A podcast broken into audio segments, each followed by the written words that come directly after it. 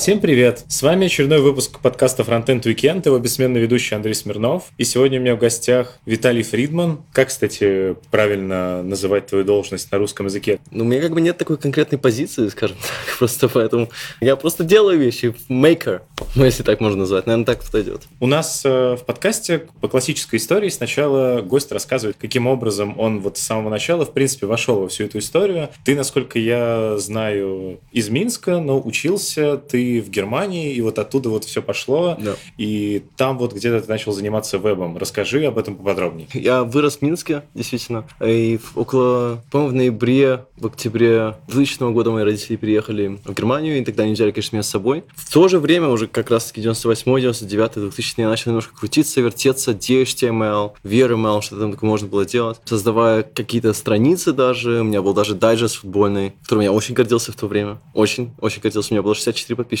И просто начал так крутиться, вертеться, как такой, скажем, энтузиаст, да, интересоваться веб-страницами, писать статьи даже в то время. И потом, когда я приехал в Германию, как бы получилась такая ситуация, что нужно было определяться, конечно, что делать. А мне было тогда 16-17 лет. И в тот момент для меня было очень важно как бы поставить себя именно на такой какой-то фундамент, потому что у меня ничего не было, и я язык не знал немецкий вообще, и поэтому я начал изучать язык, и закончил школу, и потом пошел учиться, и когда э, в университет на компьютер-сайенс математику, и там как раз-таки был такой проект, когда нужен был веб-мастер в тот момент для гуманитарного проекта, для какого-то факультета по языкам. И я тогда подумал, ну что, я молодой, деньги мне нужны. И потом рванулся и прямо пошел и начал смотреть, опять читать очень много про CSS, про HTML, про JavaScript, все, что можно было делать. И вот так как-то вошел во весь этот мир. Хотя как бы начал уже крутиться в нем немножко до этого. Классическое образование, оно было вот какое? Где ты его получал? Что оно тебе дало? В Минске, конечно, я учился в 50-й школе. Это была школа с, ну, я не знаю, школа с математическим уклоном. И это мне помогло, потому что тогда, когда я начал учиться в Германии, как бы у меня уже каким-то образом сформировалось такое мышление математическое, наверное. И хотя я изучал компьютер-сайенс и математику в Германии, я думаю, что это много, очень сильно изменило, наверное, во многом то, как я нахожу подходы к проблемам или решения к проблемам. Конечно, я не скажу, что там, когда я пишу CSS или э, JavaScript, что каким-то образом вот эти все знания я использую. Скорее, наверное, нет даже. Но именно вот тот подход, который я выучил за все это время, он мне очень сильно помог находить такие приличные, я бы сказал, решения к любым проблемам. То есть вот это было очень-очень важно. То И- есть э, вот математическое образование, ты согласен с тем, что оно неким образом структурирует разум? Да, я И- думаю, это очень важно. Да. Э, И даже если человек не занимается, скажем, математикой или физикой, информатикой, компьютер-сайенс после учебы, я думаю, что если есть какие-то области, которые связаны с этим, то, безусловно, это очень-очень помогает. Для меня это был очень важный момент. И в то же время, конечно, тогда, когда я уже был веб-мастером, э, начал крутиться, потом делать фриланс-проекты, и потом так появился в итоге как результат того, что мне нужен был какой-то ресурс, где все вот эти техники, которые я использовал, были бы собраны, мы сделали смешинг. А что вообще вот послужило э, последней каплей, когда вот ты придумал со своим сооснователем, соответственно, сделать э, Smashing Magazine? Ну, честно говоря, это все было довольно, скажем, импровизированным, наверное, потому что у нас никогда не было большого мастер-плана, что вот нам нужно добиться чего-то или нужно что сделать. Самая главная вещь, которую мы решили с самого начала, это то, что на протяжении одного года, целого года, каждый Каждую неделю мы будем публиковать минимум две статьи. Один год. Независимо от того, как оно пойдет через месяц, через два, через три. И, конечно, получилась очень глупая ситуация, потому что спустя два месяца, или три месяца даже, как-то я чувствовал, что нужно ли вообще то, что вот мы делаем, да, потому что все-таки я же учился в это время одновременно и работал.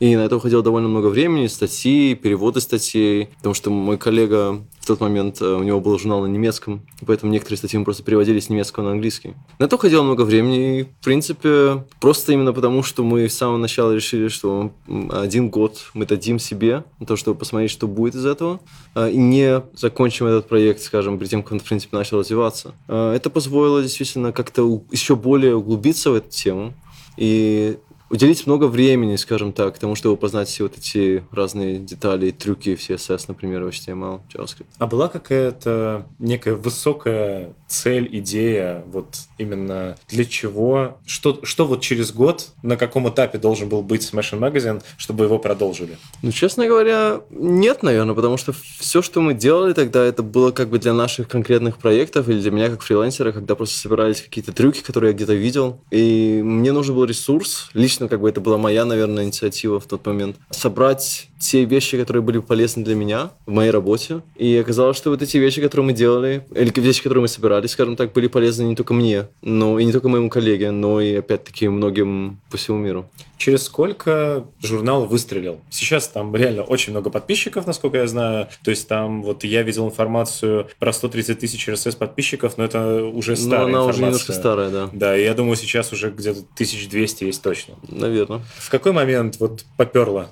Я думаю, это все, наверное, получилось вот так месяцев 9, наверное, после того, как мы запустились, я думаю. Потому что я прекрасно помню тот момент, когда вдруг ни с того ни сего мы начали замечать большие наплывы трафика. Трафика с Diga, dig.com, Slashdot, со всех всех сервисов, которые сейчас, или сайтов, которые сейчас, наверное, или StumbleUpon, да, которые, наверное, сейчас уже потеряли свою значимость, но в тот момент это нам очень сильно помогло. Это действительно был большой штурм, скажем так, трафик, в плане трафика, который, конечно, позволил поставить журналы на финансовую основу в какой-то степени и финансировать все то время, когда мне и моему коллегу приходилось, в принципе, вне рабочего времени заниматься этим проектом. Я нашел э, много разной информации, в том числе ты там выполнял роль э, самую разную на проекте. То есть ты был, начиная от... э, Ты был и дизайнером, и фронтендером, и автором статей, и автором книг, которые были потом. Ты сам э, кем... Ну, то есть, да, ты можешь себя назвать неким мейкером. Что тебе было более близко из всего этого? А у меня вот такая как бы странная ситуация, потому что я довольно быстро теряю интерес в вещах, и потом довольно быстро появляется у меня интерес к другим вещам. То есть я постоянно прыгаю от одной темы к другой. Изначально меня всегда интересовал, наверное, больше все-таки, ну как, наверное, с самого начала я хотел быть таким hardcore PHP developer. Это была моя главная цель. И оказалось, что я очень плохой PHP developer,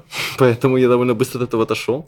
Но я понял, что мне, допустим, очень приятно заниматься CSS. Вот и в тот момент, когда я понял, что я, ну, как бы, не такой же приличный PHP developer, я подумал, что, может быть, есть какие-то другие вещи, которые меня более заинтересовали. CSS тогда для меня было просто вообще... Я влюбился в CSS сразу же. И потом начал крутиться с JavaScript, потом начал крутиться с UX, потом начал крутиться с frontend, потом опять. Потом опять начал крутиться с э, performance, и потом search engine optimization, и, и потом писать. И как бы меня всегда как-то вот, да, я чувствую, что меня все время клонит от одного места, скажем так, от одной темы к другой. А ты засекал, на сколько по времени тебя хватает? То есть, вот, сколько времени ты думал, что ты классный PHP-девелопер? Э, Это наверное, там, как месяца. я обломался очень сильно, Ну, я думаю. ну, я думаю, что просто у таких людей, как э, ты, вот у, у тех, которые быстро зажигаются и быстро перегорают, у них это обычно как-то волнами. да, я согласен, согласен, Где-то Андрей. вот три месяца увлекаются, потом сразу же бросают. Ну, мне, наверное, просто, если я действительно верю во что-то, если я прям вот знаю, что я что загорелся, да, когда либо интересный проект, либо сложный проект, и мне нужно как-то найти какие-то очень интересные трюки, решения к нему, тогда, да, может тянуться. Например, даже наш редизайн. Это был очень-очень длинный проект, самый длинный проект в моей жизни, э, на который ушло в целом два с половиной года. И, в принципе, вот последний год я занимался UX и фронтендом одновременно. Хотя, как бы, мне нужны были такие фазы, когда я писал статьи. Поэтому, несмотря на то, что у нас все горело и нужно было срочно делать, мне нужно было просто взять, там, не знаю, 5, 6, 7 дней и просто сесть и писать. То есть иногда у меня как бы есть такая потребность. Я считаю, что на самом деле это очень важно в целом. Даже если вот кто-то слушает, да, и, допустим, пытается определиться, в каком направлении двигаться. Я думаю, что вообще очень важно иметь какое-то направление, где вот ты действительно очень крут, э, или знаешь, по крайней мере, очень много и чувствуешь себя очень комфортно, но и знать или иметь довольно детальное представление о другом, как бы в том, что крутится, крутится в этой индустрии, да, но не касается тебя напрямую. То есть я, например, не такой там дикий React разработчик и так далее. Но если мне что-то нужно посмотреть или узнать, или понять про React, и знать точно, куда мне пойти. И я тогда смогу разобраться, если нужно. Мне не нужно знать все обо всем. Я думаю, это нереально все равно знать все обо всем, конечно. И я не уверен, нужно ли стремиться к этому, потому что скорее нужно стремиться действительно знать что-то хорошо, ну, как бы обычный T-shape, да, и э, с другой стороны иметь очень четкое представление о том, что можно делать, что нельзя делать, на какие грабли люди обычно натыкаются, какие вещи можно избежать заранее и так далее.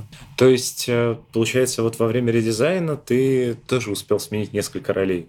То есть ты и статьи писал, и дизайн, и фронтенд. Что было вот самым сложным лично для тебя при данном редизайне? Лично для меня, наверное, самым сложным было даже не технологии, потому что я считаю, что grid layout и все замечательные вещи, которые у нас сегодня есть, они действительно очень, очень-очень классные, позволяют нам, облегчают нашу жизнь значительно. И учитывая особенно, конечно, что браузеры, которые нам нужно поддерживать, как Smashing, отличаются, наверное, от среднего проекта, да, в котором работают э, слушатели сейчас.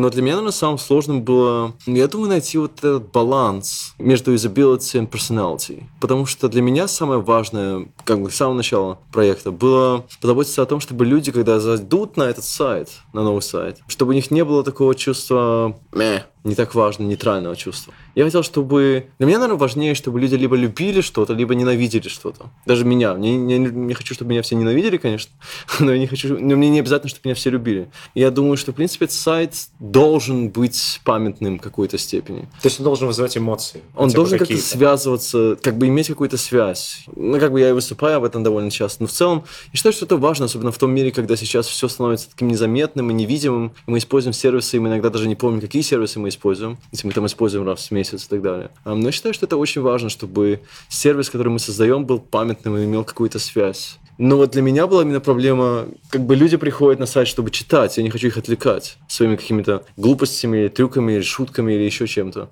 С другой стороны, я хочу создать эту эмоциональную связь. Вот именно вот этот баланс между вот этими двумя вещами оказался довольно сложным для меня. Ты сегодня, вот мы на Holy.js, ты читал здесь как раз доклад про редизайн. А у меня где-то есть примерно три вопроса небольших. Во-первых, почему именно 68 кошек? Ну, на самом деле, 68 кошек не потому, что 68. Угу. Они, в принципе, растут как семейство. Примерно каждую неделю появляется еще одна. Где-то спрятанная в непонятно каком месте. Окей, то есть... Но их минимум 68 в данный момент, когда вы слушаете этот подкаст. То есть никакой привязки... К цифре 68 нет. А почему именно кошки? Это как-то связано с прошлым сайтом смешинга?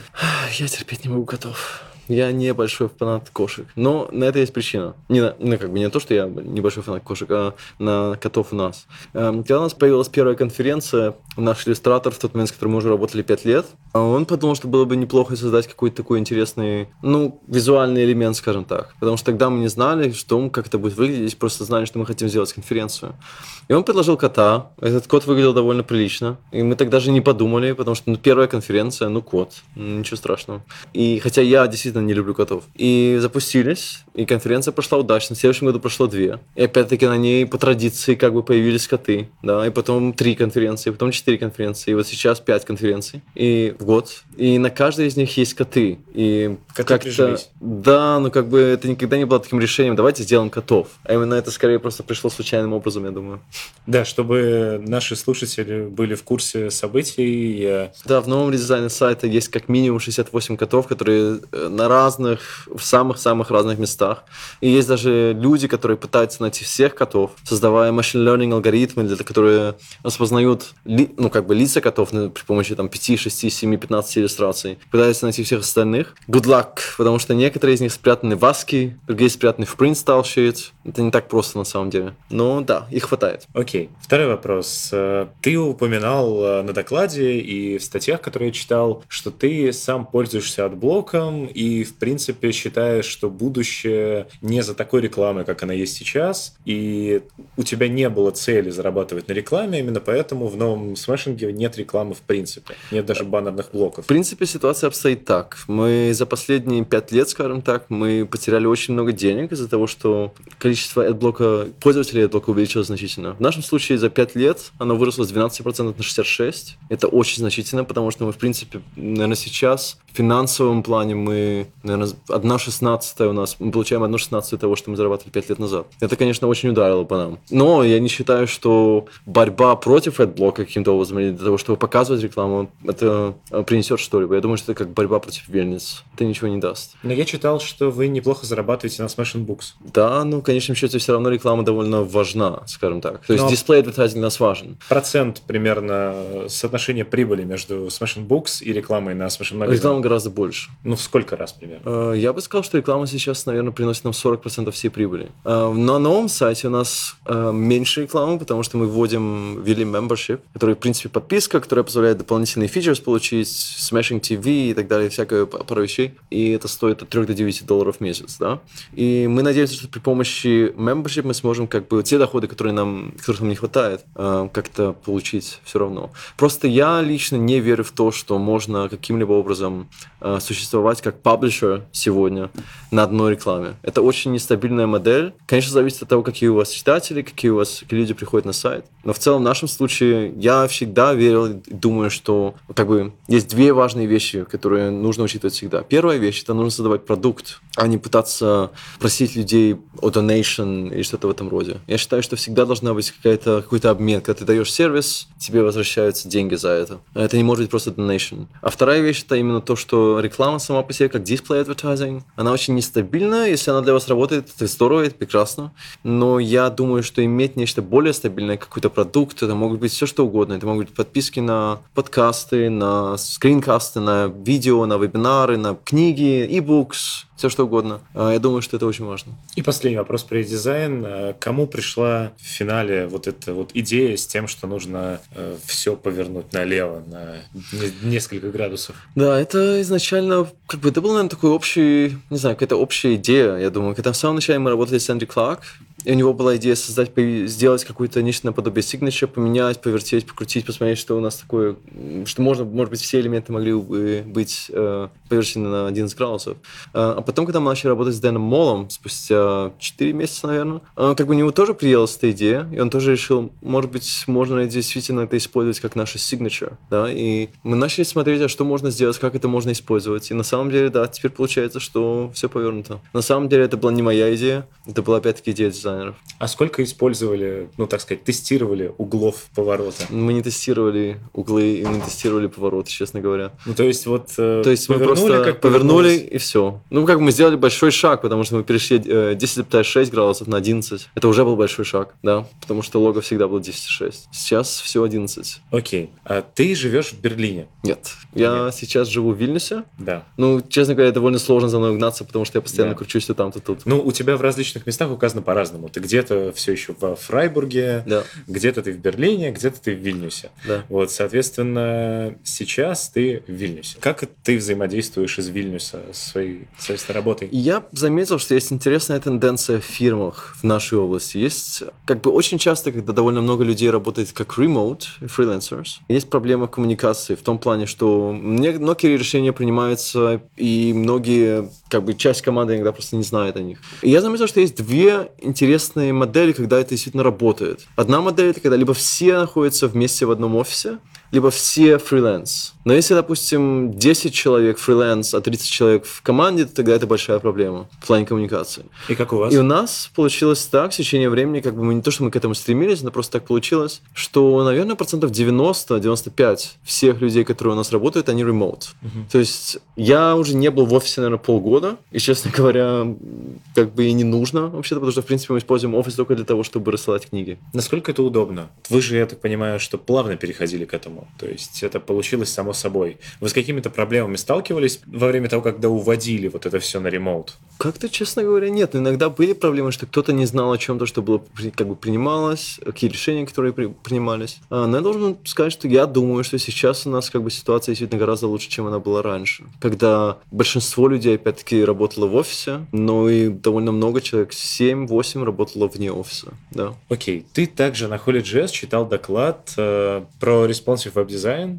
и в целом этот э, доклад я нашел, он тянется чуть ли не с 13-х годов, я его видел, ты читал там э, в России тогда. Как он менялся с течением времени? То есть, ну, я правильно же понимаю, что стилистика Stranger Things появилась э, совсем недавно? Э, ну, просто для меня главная цель — это всегда преподнести какие-то такие интересные техники и трюки, которые я использую или которые мои коллеги используют. Я не любитель таких picture talks, которые говорят о прошлом или о будущем. Я хочу говорить о том, что можно сейчас использовать. И То что есть ты просто доклад я, актуализируешь в течение времени? каждую пятницу я сажусь, у меня есть два или три часа, когда я смотрю, что люди написали, что они сделали, какие есть новые библиотеки, какие есть новые вещи, которые стоило бы упомянуть, может быть, э, или трюки. Иногда это опять-таки вещи, которые мы используем в своей работе. Иногда это вещи, которые используют мои коллеги в своей работе, или которых я узнаю, или на Medium, или на Хабр-Хабр, где угодно. И тогда я просто каждую пятницу обновляю этот доклад. И получается, что так в течение времени, да,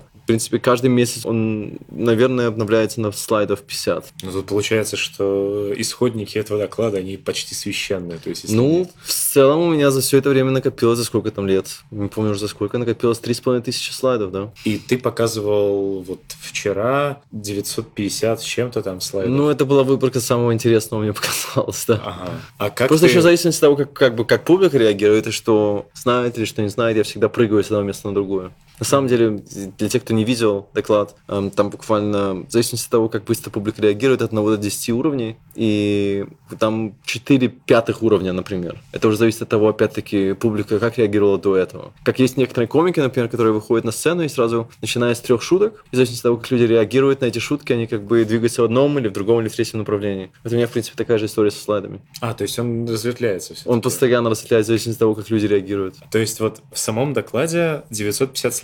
При этом, если пойти по разным путям, то ты видишь сколько слайдов? Э, я думаю, 600. Угу. То есть 300 э, слайдов, так или иначе, человек, который был на одной конференции, не увидел? Нет, нет, нет, это точно. Три с половиной тысячи слайдов это очень много, да. Это довольно много слайдов. Поэтому я провожу воркшопы, например, которые, где мы действительно глубоко идем в какую-то тему. Потому что если касается performance, я думаю, за последние лет семь я, наверное, не пропустил ни одной статьи важной про performance. Поэтому все эти вещи собраны в таком воркшопе. Я понимаю, что это скоро нужно уже бежать. И у меня есть, в общем, стандартные такие вопросы, mm-hmm. которые особо не касаются технически, касаются просто больше тебя как личности. Во-первых, э, ты везде пишешь на транслите во всех социальных сетях. Почему? Честно говоря, есть очень прагматический ответ на этот вопрос. Если посмотреть на мой э, лэптоп, на нем всегда установлена только одна клавиатура. Я пишу обычно на немецком, и на русском, и на английском, но я не нашел ни одной э, раскладки, где можно было бы совмещать кириллицу, немецкий и английский. То есть у меня получается так, что я могу писать умляуты, немецкие символы при помощи моей английской раскладки. Я просто терпеть не могу время, которое теряется при переходе с одной раскладки на другую. Поэтому если бы можно было вставить еще и русские символы как-нибудь в нее, тогда я был бы очень рад. А так мне просто действительно лень постоянно переключаться с русской на английскую. Но я очень горжусь тем, что при помощи моей девушки я как бы вновь когда я приехал в Германию, я как бы очень долго не говорил, долгое время не говорил на русском. Я чуть ли не забыл русский. Для меня выступать на русском было бы нереально, просто совершенно нереально 7 лет назад, 5-7 лет назад. Эм, но интересно, что, наверное, все-таки школа дает свое. Я пишу, как мне кажется, ну и как моя девушка мне говорит, без ошибок. Доставляю даже запятые без ошибок. Хотя...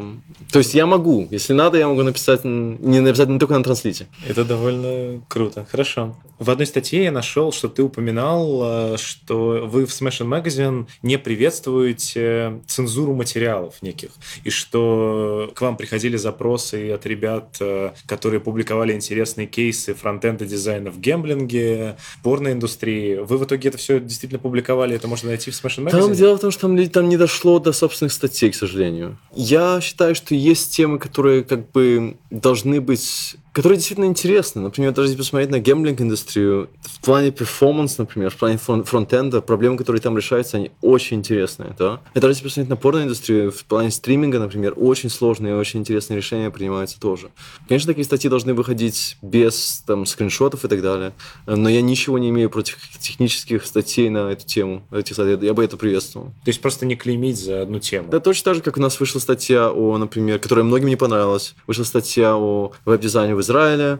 Вышла статья об веб-дизайне, кстати, интервью с Артемом Гельным, по-моему, который делал Kremlin.ru редизайн. И тоже выходили как бы такие, что вы там такие, извините, сайты берете. Ну, как бы, когда заходит речь о политике, или когда заходит о религии, сразу начинается тема.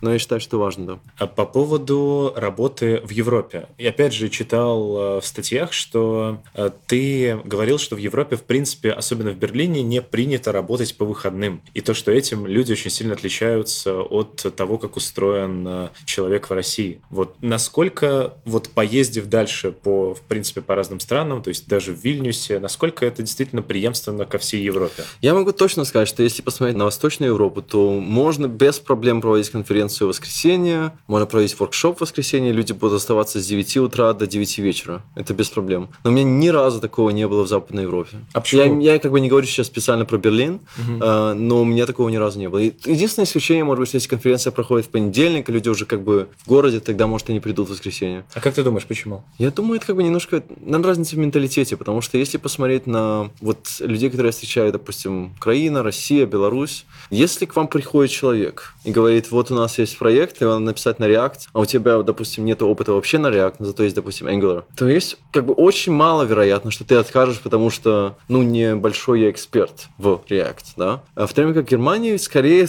поступят именно так, скорее скажут, ну, я не занимаюсь особо React, поэтому вот я скорее Angular, а, пожалуйста, вот я могу посоветовать кого-то, кто занимается этой темой. Я просто думаю, что мы как-то так привыкли, наверное, в субботу, воскресенье сесть, взять книжку, начать экспериментировать, начать химичить, смотреть, что можно сделать, как-то, если надо выучить React там за 5 дней или за сколько-то выучим, что проблема, что ли? Э, я нашел цитату ВКонтакте, что ты не любишь изысканный внешний вид, под которым О, это очень старая банальный цитата. и слабый характер. Это очень старая цитата, да. Что имеется в виду? Это какой-то пример жизни? Наверное, это, наверное, это, это я поставил, наверное, лет 10 назад, может быть, 8-9, вау, да. Э, я не знаю даже, что я тогда думал, наверное. Тогда я был очень... Если бы кто-то меня встретил, наверное, лет 10 назад, то я думаю, это было бы очень странное... От меня создалось бы очень странное впечатление, потому что я верил в то, что я делаю очень важно, что это очень важно, и что я как-то знаю, что я делаю, я был очень уверен в себе. Э, а сейчас я как бы, конечно, тоже уверен в себе, но не так, не такой степени. Я считаю, что есть ошибки, которые я сделал тогда,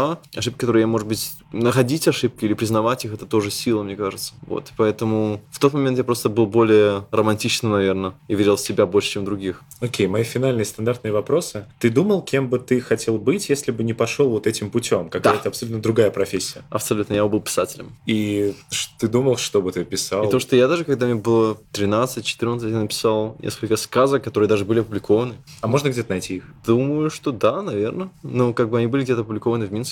Но в целом я уверен, что если бы я как бы э, не вошел в эту область, как сейчас веб, то тогда бы, наверное, писал. Потому что я, в принципе, когда начинал создавать сайты, для меня это было самой большой мотивацией. Это дайджест, футбольный дайджест, который я тогда создал. AMF News, кстати, для фанатов который существовал на virtualf.net тогда, в то время. Для меня было очень круто, что я вот могу сделать что-то, выставить в интернет, еще тогда при помощи WordArt, и люди могут это читать. Это было очень-очень круто. А до этого еще Building Board Systems, FidoNet и все дела. Это очень-очень круто. Окей, okay, React, Angular, Vue или Ember? О, я думаю, все хорошо. Это все зависит от команды и опыта в команде. То есть э, у меня, у меня есть были проекты на всем, кроме Angular, должен сказать. Э, ну, Vue тоже, честно говоря, еще не было. И иногда подходит одно, иногда подходит другое. Если команда знает Angular, не знаю, может быть, стоит посмотреть на React. Если команда знает React, React или Vue, я как бы у меня нет особого предпочтения. Какая, на твой взгляд, должна быть справедливая зарплата у фронтенд разработчика?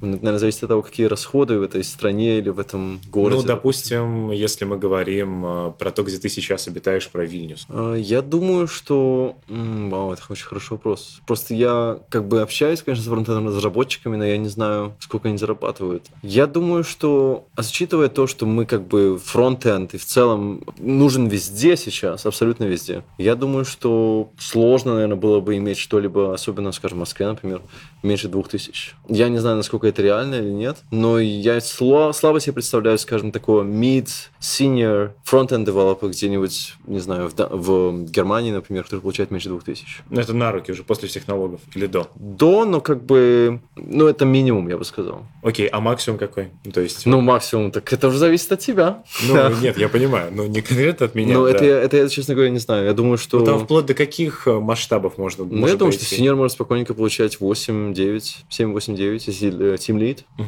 Последний вопрос. У меня есть стандартная рубрика, вот, она называется «Готовим вместе с фронт-разработчиком». Давайте готовить. Вот, нет, готовить не нужно, нужно а. просто сказать, э, если ты, а ты наверняка умеешь готовить, потому что уже... Как... Я не очень хорошо готовлю, к ну, сожалению. Э, наверняка был какой-то какой-то рецепт, который ты, вот самый сложный, который ты сделал в своей ну, жизни. Может быть, но единственное, что я могу, может быть, более-менее прилично сделать, это приличный салат с курицей жареной, угу. с бальзамика соус и так далее. Это, да, это я могу рецепт прислать. Но ну. это, наверное, самое лучшее, что я могу предложить в данный момент. Окей, хорошо, ладно, я понял понял, тебе нужно бежать. Э, хорошо, спасибо тебе большое, что уделил время. Спасибо нашим э, слушателям. Обязательно подписывайтесь. Да, большое спасибо. Да, на нас в SoundCloud, в iTunes. Вступайте в наши паблики во всех социальных сетях. Мы пытаемся показать человеческое лицо фронтенда и не только. Вот у нас это довольно неплохо получается. Спасибо вам большое. Услышимся на следующей неделе. Пока-пока. Пока. Спасибо, Андрей.